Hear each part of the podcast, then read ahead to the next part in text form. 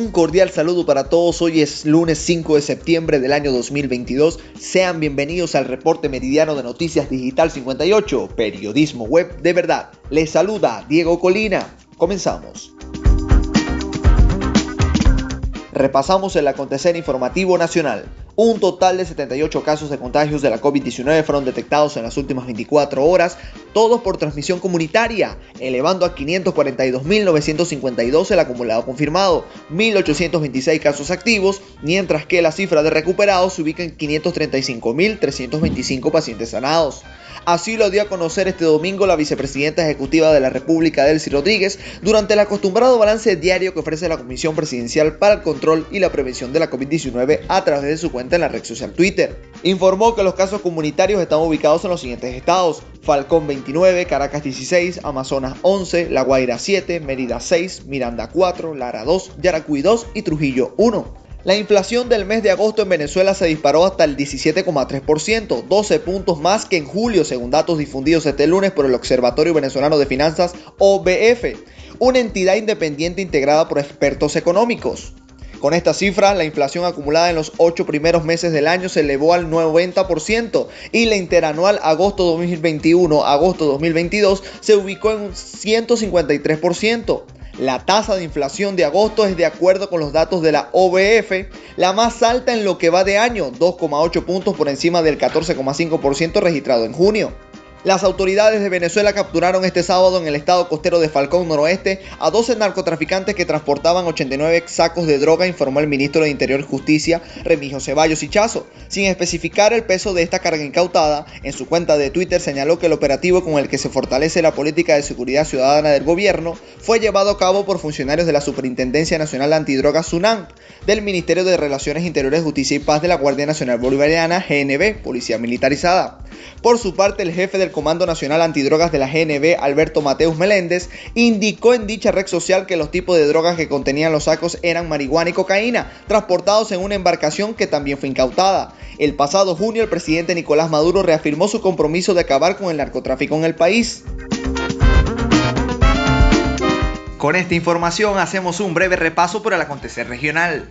Madrugada de terror. Segundo día de apagones afecta a Maracaibo y San Francisco. Desde el pasado viernes comenzaron a sentirse en los municipios Maracaibo y San Francisco repetidas fluctuaciones que aterrorizan a los zulianos, con la posibilidad de un nuevo apagón general.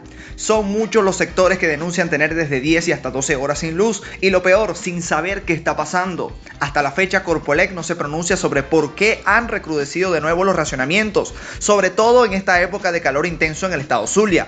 Para los habitantes de estos municipios es un suplicio y un trauma estar así. En este momento hacemos un recorrido por el mundo. Chilenos rechazan la nueva constitución del país propuesta por Gabriel Boric con un resultado histórico el presidente chileno solo logró un 38% de los votos a favor, lo que significa un gran rechazo a la nueva constitución que el mandatario quería poner en marcha en el país. Con el 96% de las mesas escrutadas, el resultado de las elecciones fue contundente con un 61,92% en contra. Con el resultado seguirá vigente la actual ley fundamental, aunque Boric ya anunció que convocará un nuevo proceso constituyente y que se cumplirá con el mandato del plebiscito de octubre de 2020, en el que casi el 80% de los chilenos pidió un cambio constitucional. Sin embargo, crece la incertidumbre porque aún no hay acuerdo político sobre cómo se desarrollará este nuevo proceso. Está previsto que el mandatario chileno ofrezca un mensaje en cadena nacional una vez se confirme el resultado, sea cual sea la opción ganadora. Por lo pronto se conoció que ya se convocó a los líderes de todos los partidos políticos a una reunión este lunes 5 de septiembre en el Palacio de la Moneda, sede del gobierno, para analizar los resultados del plebiscito constitucional celebrado este domingo, informó la prensa local.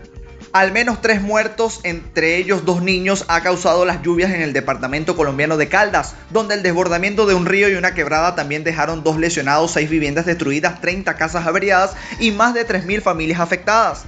El director general de la Unidad Nacional de Gestión de Riesgo de Desastres, Javier Pava, aseguró que la emergencia sucedió en los municipios de Río Sucio y Supia.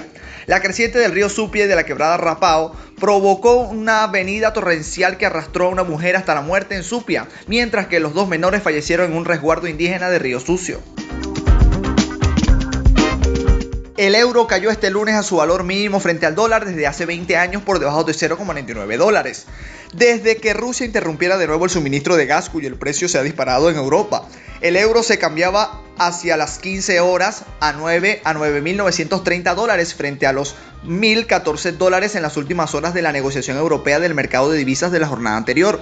El Banco Central Europeo BCE fijó el cambio de referencia del euro a 9.920 dólares. La noticia de que los flujos de gas rusos no se reanudaran debido a una inesperada fuga de petróleo en una turbina de Nord Stream 1 hizo que el euro se desplomara el viernes desde el máximo alcanzado tras las negociaciones, comentan analistas de Monex Europe. Los precios del petróleo también han subido con fuerza después de que la alianza OPEP, encabezada por Arabia Saudí y Rusia, acordara este lunes reducir 100.000 barriles diarios a la oferta petrolera. Ha llegado el momento de los fanáticos, vamos con los deportes. El partido que Estados Unidos y Venezuela que disputaban este domingo por la Copa América de Baloncesto Brasil fue suspendido después de que intensa lluvia puso al descubierto unas grandes goteras en el Coliseo Geraldo Magáez. Las goteras y el agua que caía del techo de este gimnasio de la ciudad de Recife que afectaba la pista obligaron primero a los organizadores del torneo a interrumpir el juego cuando se disputaba el segundo cuarto y Estados Unidos ganaba por 42 a 21. Sin embargo, después de una hora de espera, la lluvia continuaba y el agua no dejaba de caer sobre la cancha, con lo que se anunció la suspensión del encuentro sin que se llegara a definir aún cuándo será reanudado. El partido corresponde al grupo C del torneo, en el que también están emparejados las selecciones de México y Panamá, que jugaron más temprano con una victoria de los mexicanos por 60 a 65. Gaiteros del Zulia cayó 79-82 ante Guaros de Lara en el último encuentro disputado como local en el Pedro Elías Belisario Ponte de la ciudad de Maracaibo en la Superliga Profesional de Baloncesto 2022. Fue un partido con dos mitades opuestas. En la primera se observó un duelo muy parejo en el que Gaiteros llegó a sacar ventaja de hasta 7 puntos, aunque Guaros se acercaba rápidamente. Rafael Mergarejo se sumaba como el revulsivo ofensivo con tres triples consecutivos que colocaban a los zulianos al frente en el marcador, aunque Coitin respondía al ser el arma ofensiva de la visita. El 44 con 48 del medio tiempo presagiaba un partido parejo. Esta y otras informaciones usted las puede ampliar en nuestro portal web digital58.com.be y si desea mantenerse informado al instante, síguenos en nuestras redes sociales como arroba digital piso 58 y suscríbase a nuestro canal de Telegram. Ponemos fin a este reporte meridiano. Narró para ustedes Diego Colina. Somos Noticias Digital 58, periodismo web de verdad. ¡Feliz día!